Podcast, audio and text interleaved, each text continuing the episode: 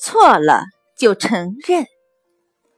故事发生在一九五四年的岁末，那时杰克只有十二岁，他是一个勤劳懂事的孩子。上学之余，还给附近的邻居送报纸，以此赚取他所需要的零用钱。在他送报的客户中，有一位慈祥善良的老夫人，现在杰克已经记不起她的姓名了，但他曾经给他上的一堂有价值的人生课，他依然记忆犹新。杰克从来都没忘记过这件事，他希望有一天能把它传授给别人，让他们也从中得到教益。在一个风和日丽的午后，杰克和一个小朋友躲在那位老夫人家的后院里，朝他的房顶上扔石头。他们饶有兴味地注视着石头，像子弹一样飞出去，又像彗星一样从天而降，并发出很响的声音。他们觉得这样玩很开心，很有趣。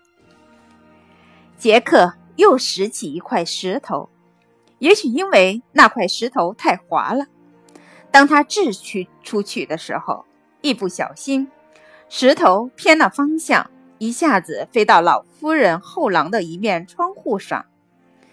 当他们听到玻璃破碎的声音时，都像兔子一样从后院逃走了。那天晚上，杰克。一夜都没睡着，一想到老夫人家的玻璃就很害怕，他担心会被他抓住。很多天过去了，一点动静都没有，他确信已经没事了，但内心的罪恶感却与日俱增。他每天给老夫人送报纸的时候，他仍然微笑着和她打招呼，而杰克。却觉得很不自在。杰克决定把送报纸的钱攒下来，给老夫人修理窗户。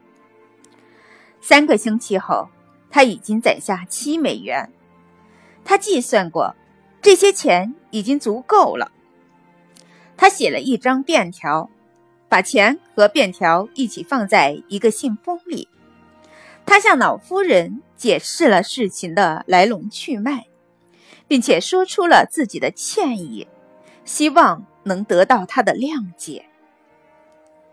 杰克一直等到天黑，才小心翼翼地来到老夫人家，把信封投到他家门口的信封里。他的灵魂感到一种赎罪后的解脱。重新觉得自己能够正视老夫人的眼睛了。第二天，他又去给她送报纸。这次，杰克坦然地对她说了一声：“您好，夫人。”他看起来很高兴，说了谢谢后，就递给杰克一样东西。他说：“这是我给你的礼物。”原来是一袋饼干。吃了很多块饼干之后，杰克突然发现袋子里有一个信封。他小心将信封打开，发现里面装了七美元和一张彩彩色信笺。信笺上大大的写着一行字：“诚实的孩子，我为你感到骄傲。”人们愿意谅解一个做了错事的人。但绝不会原谅一个掩饰错误的人，因为做错事可能是无意的，但逃避责任一定是有意的。